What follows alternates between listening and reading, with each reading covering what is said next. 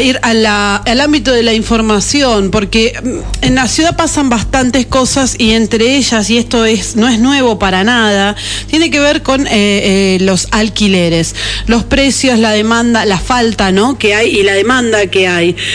para hablar acerca de esto, vamos a comunicarnos con Flavia Hernández, que es vecina, bueno, inquilinos autoconvocados que hoy a las doce y media van a estar en el Salón Municipal para poder conversar acerca de esta situación. Buen día, Flavia, ¿cómo estás?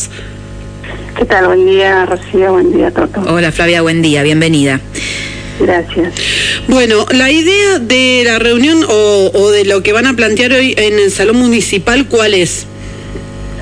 Bueno, en realidad, eh, volver a ser visibles, porque cuando el año pasado, hace casi 11 meses aproximadamente, estalló nuevamente el tema de la emergencia habitacional, eh, hubo como una revolución en la ciudad donde la gente se fue sumando y diciendo que les pasó lo mismo. Desde esa época hasta el momento no ha habido una solución de parte del municipio, sabiendo la situación que no es solamente un grupo de inquilinos, sino que de todas las reparticiones públicas que existen en la ciudad, hay personas dentro de, esas, eh, esos grupos que están en la misma situación que nosotros.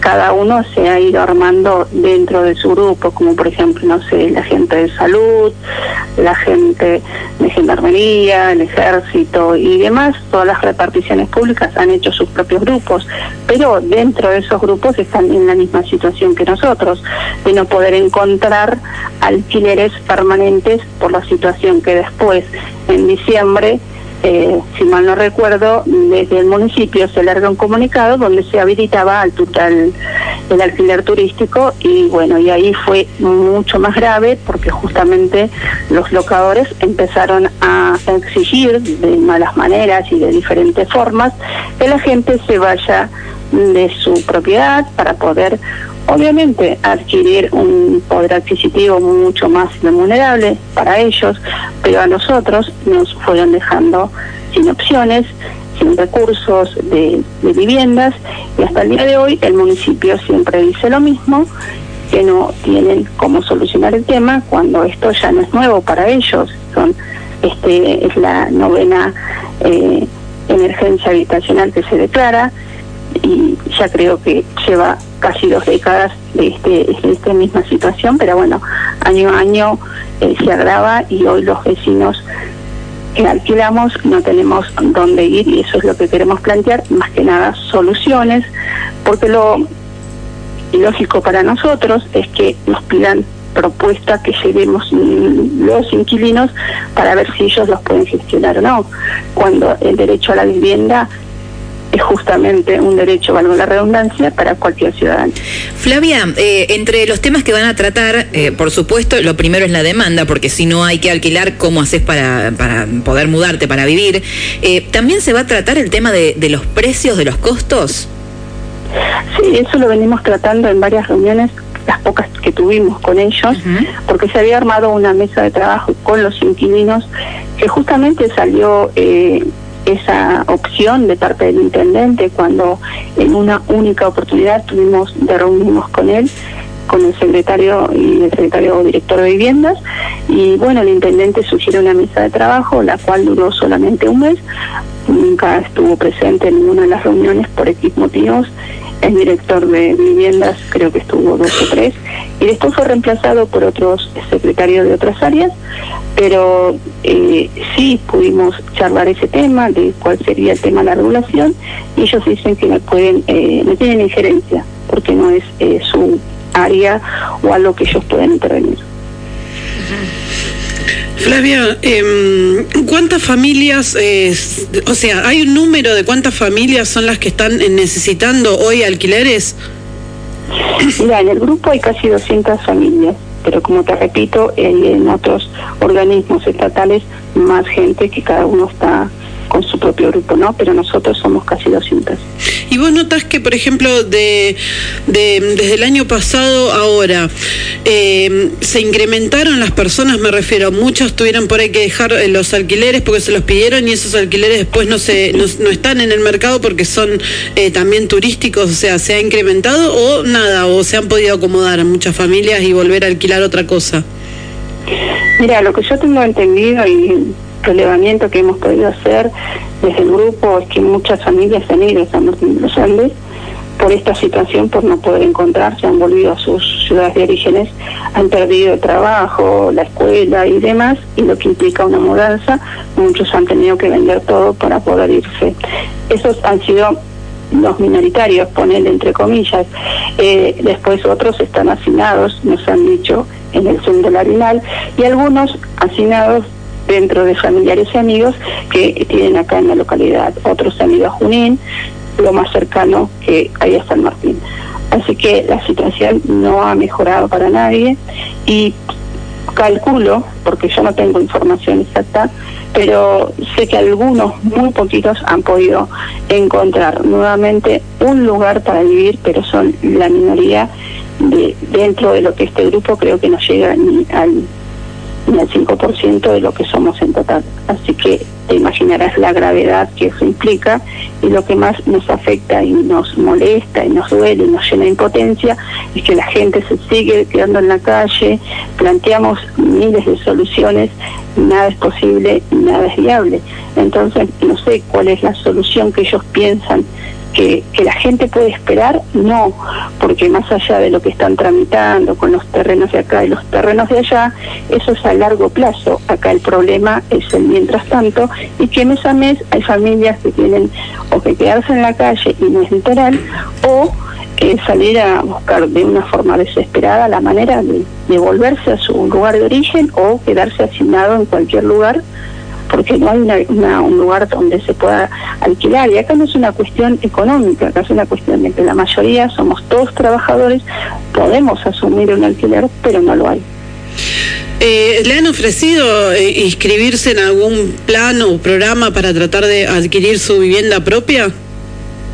Sí, la mayoría, eh, y creo que todos estamos inscritos en tierras y viviendas hace muchos años, algunos más, otros menos todo el mundo lo, eh, está. Es más, tengo entendido que en tierras y viviendas hay exactamente más de 3.600 personas inscritas.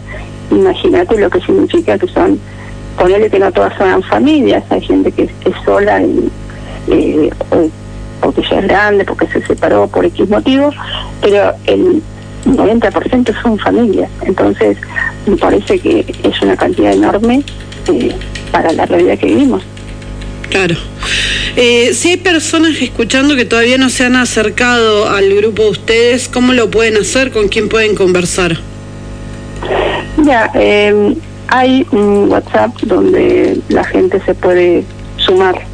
Y si no, ir justamente hoy a la reunión que se va a hacer en conjunto con la Comisión de Viviendas, que está integrada tengo entendido por concejales, por el director de vivienda y otras eh, secretarías, y también las agrupaciones que están en lucha de, una tierra y de una vivienda, y con nosotros. Así que ahí, si hay una persona interesada que quiera participar, que quiera ser escuchada, es bienvenida y se puede también sumar y lo podemos sumar despacio al grupo.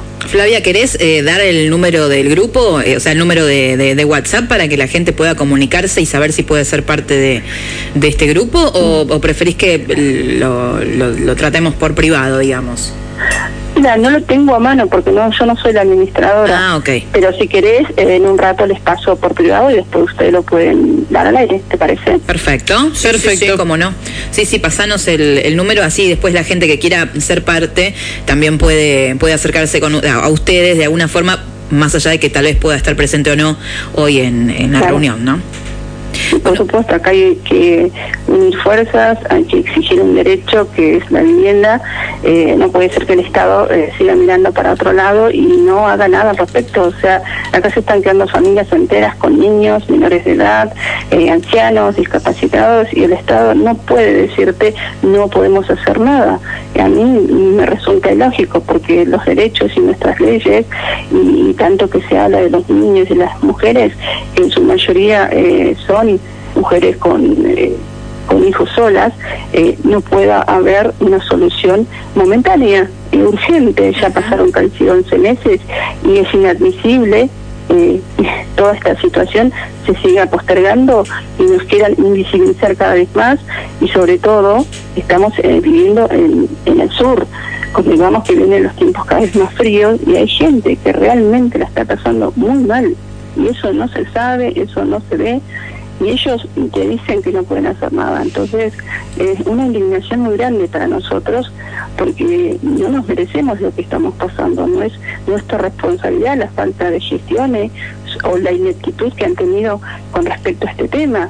Convengamos que son cuántos años, cuántas declaraciones de, emergencia habitacional y lo otro que también nos inquieta porque no sabemos cómo fueron redactadas esas declaraciones eh, de emergencia, porque tenemos entendido, y esto no es que tengamos una certeza, pero sí es una duda, que cada vez que se declara una emergencia habitacional se envía dinero.